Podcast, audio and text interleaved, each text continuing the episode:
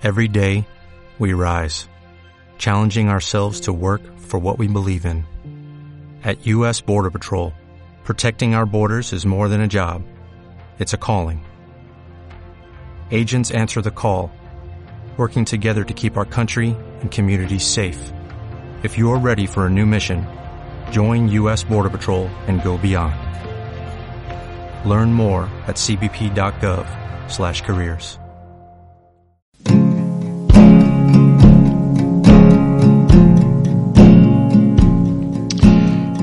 Sentimos incertidumbre cuando no asumimos que, que sucede mm, lo que conviene. Sucede lo que conviene es una frase que tenemos, eh, tenemos muy arraigada dentro de, lo que es eh, la recuperación. Es como, como, como uno de los, de los, eh, de los pilares en, en los que se basa, se basa el asumir que las cosas suceden sin más y que lo único que tú tienes que hacer eh, con las cosas que te pasan en, en la vida es saber sacarle provecho a todo. A todo. Dices, es que me ha pasado algo malo. Bueno, puede que ese malo que te parece en este momento sirva para que tú ganes en cómo afrontar una determinada situación y que eso te valga para un futuro. Eh, quería empezar con esto porque, porque este fin de semana tuve un tuve una comida maravillosa con, con mi hijo y su, y su pareja en la que estuvimos hablando pues bueno pues me comentaron me comentaron cosas que, que yo sinceramente a estas alturas del partido desconocía sobre mi sobre mi, mi enfermedad, sobre mi, mi, el momento en el que estuve eh, ingresado en el, en el hospital, en el hospital psiquiátrico los primeros 10 eh, días, eh, bueno, pues me dieron datos, por ejemplo, que, que, que al principio pues me causaron, me causaron cierta, cierto asombro, ¿no? Porque yo, sinceramente, o bien desconocía o bien los había obviado totalmente y me había creado lo que, lo que suele, solemos hacer en general todos los humanos y es eh, sobre las, cosas que nos ocurren tenemos una percepción y, y, luego pues eh, hay una realidad de todo eso. La realidad es muy difícil de establecer porque si te dice alguien eh, qué es lo que sucedió en realidad.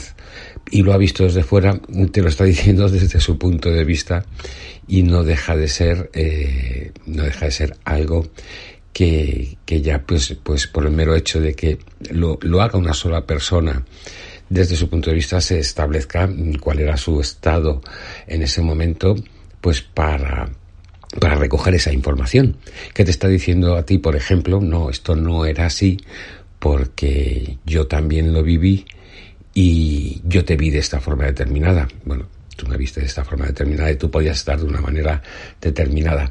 No existe pues una una, una única manera de ver cómo son las cosas. Y lo que está claro es que lo que nosotros tenemos como percepción, eh, bueno, pues no suele ser esa realidad y esa realidad la podemos establecer un poco, un poco pues en la media de lo que nos pueda contar no una sola persona, sino diferentes personas sobre lo que sucedió. Si nos basamos en un hecho concreto. Bueno, pues el hecho concreto en el que, con el que yo estaba empezando era que en el, en el hospital donde estuve, donde estuve ingresado con, después de tener el bueno, pues eh, ese síndrome de abstinencia brutal que me provocó el delirium tremens y el, ingresar en, el hospital de la princesa, pues en la parte, en la parte psiquiátrica.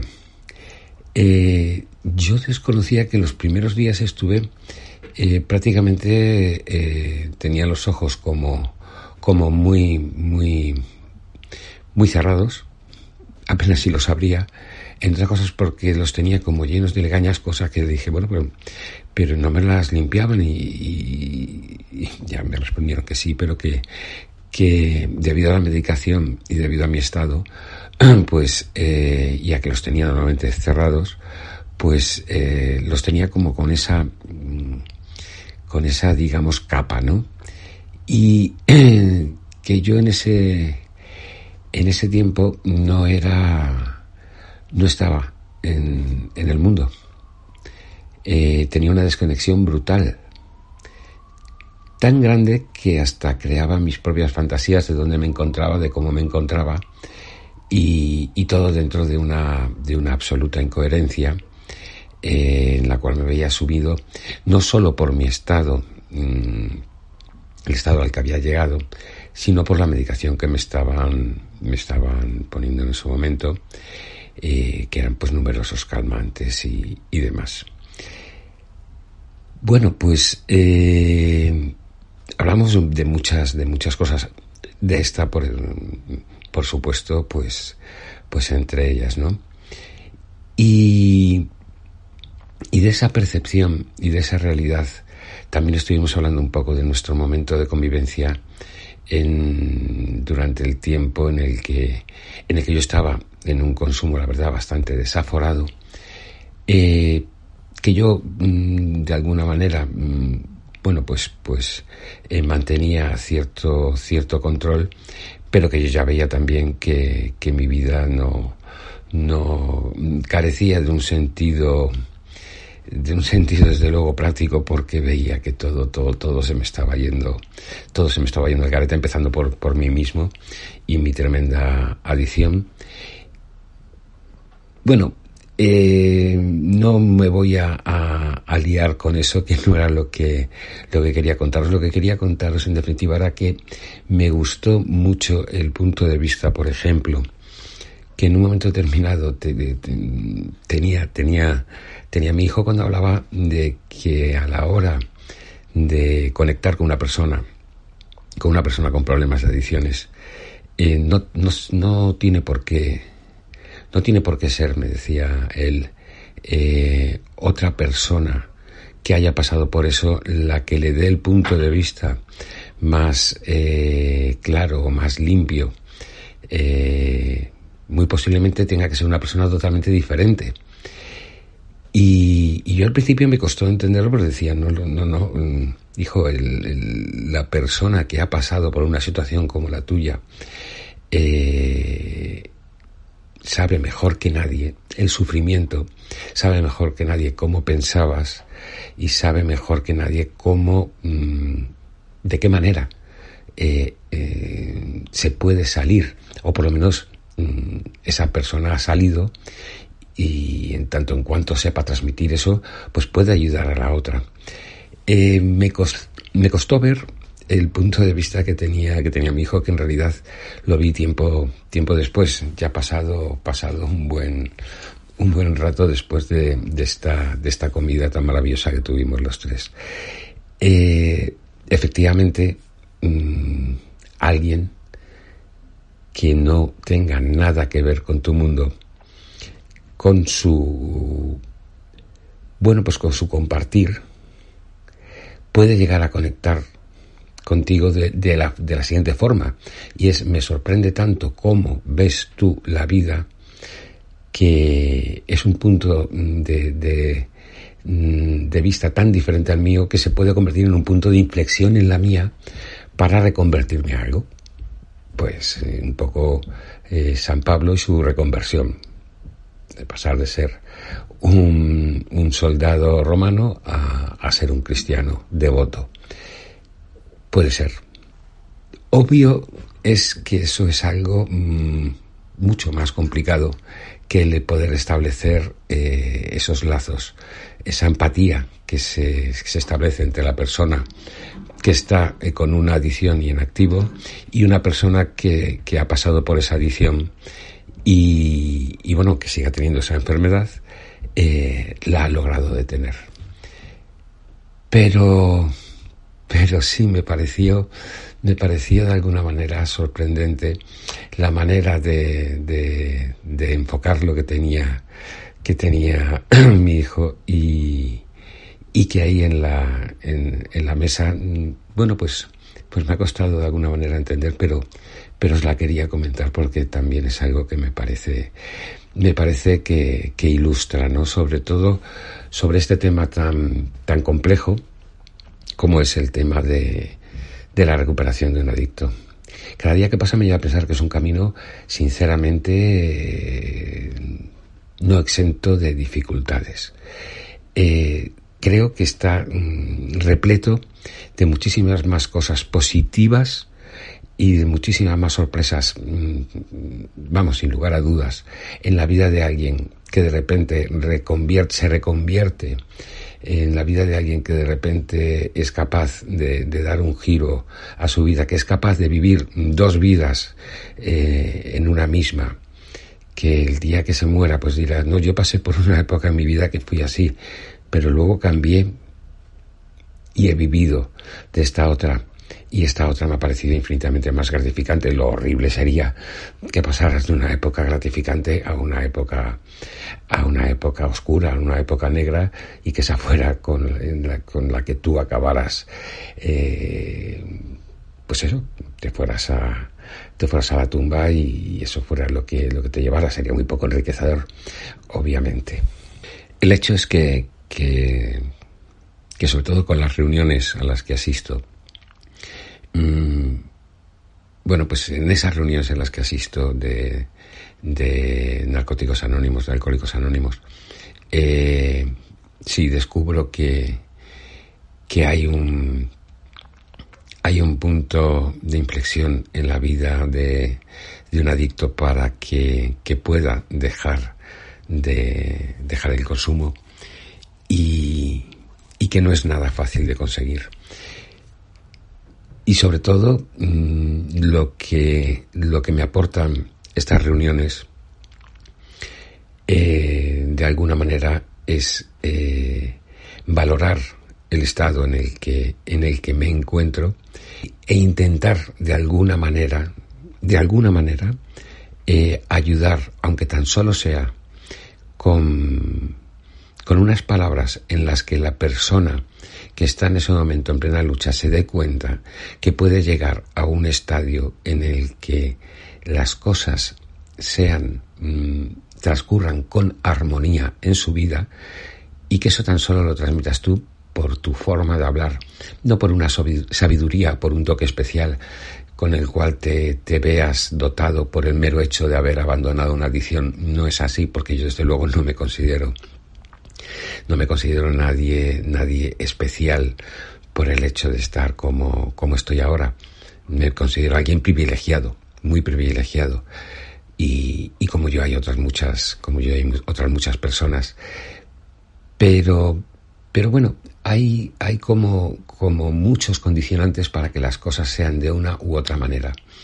Y me sorprendió mucho el otro día leyendo un artículo eh, de, una, de una persona eh, Nazaret Castellano se llama, eh, que es eh, una investigadora eh, que tiene una cátedra extraordinaria en la Universidad Complutense, es una neurocientífica y que tenía, tiene unas, unas teorías que, que no es que solamente sean de ella, sino que están avaladas de forma de forma, bueno, pues dentro de todo su, su mundo, dentro de todo su gremio, en la, cual exponía que no solamente tenemos cinco sentidos, sino que los ampliaba a, a dos, a dos sentidos más. Eh, ya no solamente eran los cinco, los extrasensoriales, bueno, pues el tacto, eh, la vista, el oído, el olfato o el gusto no solamente esos son los sentidos, hay otros dos sentidos que nos proporcionan eh, datos, eh, como pueda ser el tacto, como pueda ser el gusto, y esos datos no vienen de una forma, eh, no vienen de fuera. Bueno, pues esos dos sentidos ella los, los, los centra en, en dos puntos exactamente. interocepción y propiocepción. Eh, el significado de interocepción eh, ella lo, da como la información que le llega al cerebro de lo que sucede dentro de nuestro organismo. Eh, pues de alguna forma te dice lo que están pasando pues con, nuestros órganos. Estamos hablando del corazón, por ejemplo, de la respiración, del estómago, del intestino. Eh, este sentido lo que haría eh, sería el número uno para, para ella, porque de todo lo que suceda eh, dentro de nuestro grupo es algo que el cerebro le va a dar máxima importancia y es prioritario para él. Eh, el número dos, la propiocepción, es la información que le llega al cerebro de cómo está mi cuerpo por fuera, eh, cuál es la postura, cuáles son los gestos y las sensaciones que yo tengo a lo largo de mi cuerpo. Eh, por ejemplo, dice las sensaciones en la tripa cuando nos ponemos nerviosos o un nudo en la garganta o la pesadez de ojos cuando estamos cansados. La, la propiocepción es el segundo sentido más importante. Eh, le da, le da esa, esa importancia a, mm, bueno, pues cómo, cómo, nos, cómo nos situamos, cómo nos encontramos, qué es eh, cuál es nuestra, nuestra postura que de alguna manera establece cómo vamos a, a, percibir las cosas, en definitiva. Y si tenemos esto en cuenta, pues eh, tenemos como más factores a la hora de poder eh, entender que, que, las cosas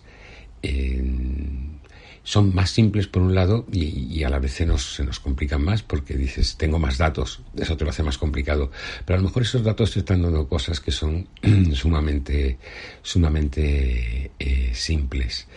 Eh, tú, por ejemplo, puedes ver una película cómodamente sentado en un, en un lugar que te encuentres, que te encuentres a gusto.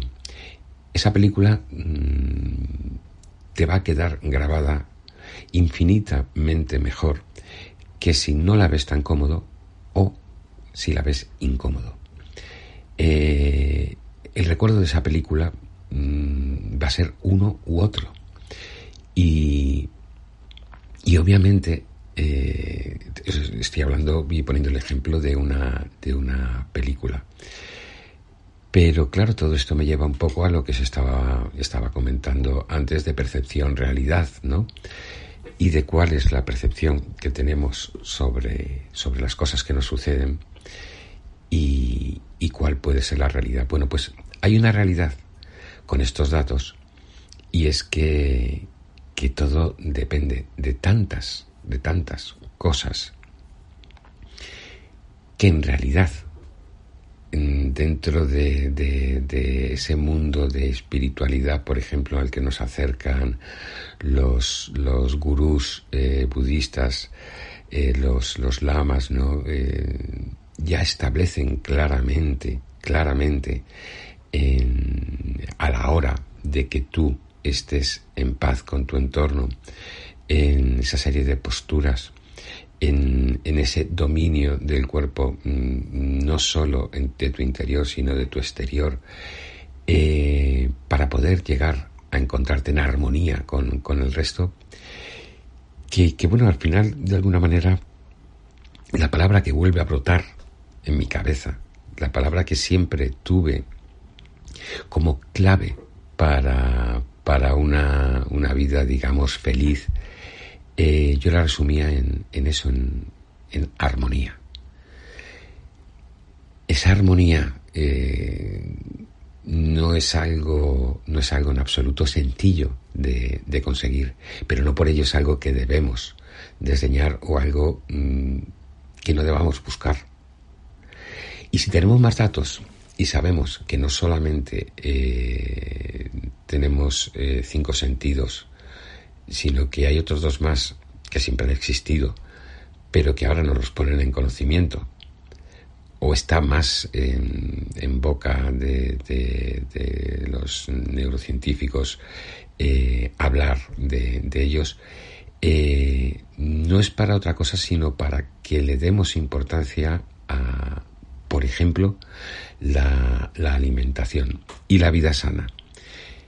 Que es algo que yo también he, comentado, he comentado aquí como, como parte, parte importantísima de, de, mi recuperación. El encontrarme eh, a gusto con, con, con mi cuerpo eh, pasa por, por, por, someterlo a una serie de, de ejercicios eh, todos los días que puedo. pasa por, por, por no quedarme eh, sentado en una silla delante de un ordenador, como me obliga muchas veces mi trabajo, y a obligarme a la vez a, tener que hacer eh, una serie de cosas que, que de alguna forma me van a permitir establecer esa armonía. Esa armonía que es fundamental, que es fundamental para que tengas un problema con una adicción o no, eh, te puedas, puedas empatizar con todo lo que sucede a tu alrededor y, y seas capaz de sacarle partido a todo en la, en la vida. Estoy trabajando con una persona, una coach, que, que ella habla mmm, tiene un, un speech muy, muy, muy interesante cuando, cuando define a las personas como, como diamantes. Eh, ella dice que todos somos un, un, diamante, que todos tenemos una luz y un brillo eh, enorme, como el de un diamante. Y lo único que ocurre es que eh, la vida Mm, lo que nos hace es llenarnos de lodo. Y ese diamante se ve cada vez más enfangado, más enfangado. Y, en un momento determinado deja de tener esa luz, deja de tener ese brillo, porque alrededor tiene una capa de lodo que no permite que esa luz salga, que no permite mostrar esa belleza. Eh, y que de lo que se trata, de lo que se trata en la vida, es de saber limpiar todo ese lodo para poder llegar a ese, a ese diamante, a esa forma pura. Esa forma pura que ella eh, entiende, eh, bueno, yo también lo entiendo, que es así, eh, la tenemos todos. Eh, nunca, nunca me olvidaré que una de las frases que a mí más, más me impactó de la filosofía era una de Jean-Jacques Rousseau, que decía, el hombre es bueno, la sociedad lo hace malo. Eh, no solamente la, la, la, sociedad, entendiendo la sociedad como, como, como todo el mundo que te rodea, pues sí, obviamente, eh, de todas las circunstancias que te, que te rodean. Eh, pero va, cuando entras a hablar con alguien como, como, como esta persona, esta, esta maravillosa coach, María José Sánchez Llago, eh, te das cuenta que bueno que todo pasa por la forma mmm, que tenemos de, de, saber sacar partido a, a, a, las cosas que nos que nos ocurren de saber encarar de alguna manera la, la vida saber priorizar. Eh, una vez que tú sabes qué cosas son importantes y, y qué cosas eh, bueno, pues, pues, aunque le estés dando en ese momento mucha importancia, te están mm, de alguna manera cegando y te están dejando, te están quitando la visión sobre otras que, que en realidad lo son más, pues ese, ese simple paso, ese de repente decir, bueno, tengo un problema enorme eh, y, y ese problema está, pero pero es tan, tan enorme. Porque enorme, por ejemplo, pues puede ser eh, lo bien que me siento eh, con mi familia. Enorme puede ser lo bien que me siento en contacto con la naturaleza. Enorme puede ser. Y, y si enorme también lo pongo con una deuda que tengo con el banco o una deuda, mmm, a lo mejor es que no estoy aprendiendo a priorizar en mi vida y estoy dándole una importancia a algo que desde luego la tiene y que tengo que solucionar, pues ese problema con el banco, ese problema con Hacienda, ese problema con quien sea, lo vas a tener que solucionar, pero que en un momento determinado nos, nos cegamos en darle esa importancia y ese brillo del, del, del diamante queda, queda eh, totalmente obnubilado por el lodo.